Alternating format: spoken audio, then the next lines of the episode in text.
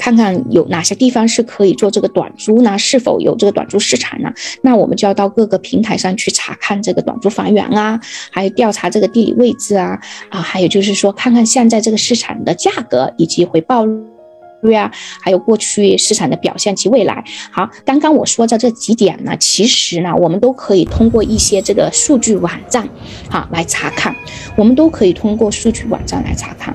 那大家说，哎，嗯，赖老师，那我们可以去数据网站上去查看，那我们就去查看就好了，我们就不需要来学习了。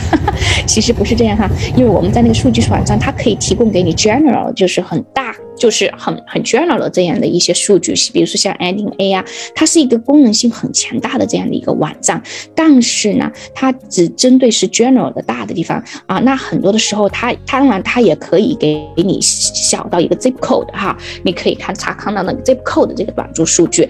但是呢，有的时候呢，我们短租说了，它是。跟你的运营极相非常相关的哈，如果是嗯很多人就是说在用用心的在运营你的这个这个短租呢，所以说你的这个做的都特别的好，回报率就会非常的高。所以说有些数据呢，在这个大大的这种数据平台这种你网站上呢，可能不是那么的准确，有些人会会发现啊不是那么的准确。那我们呢会教大家就是如何就是除了看。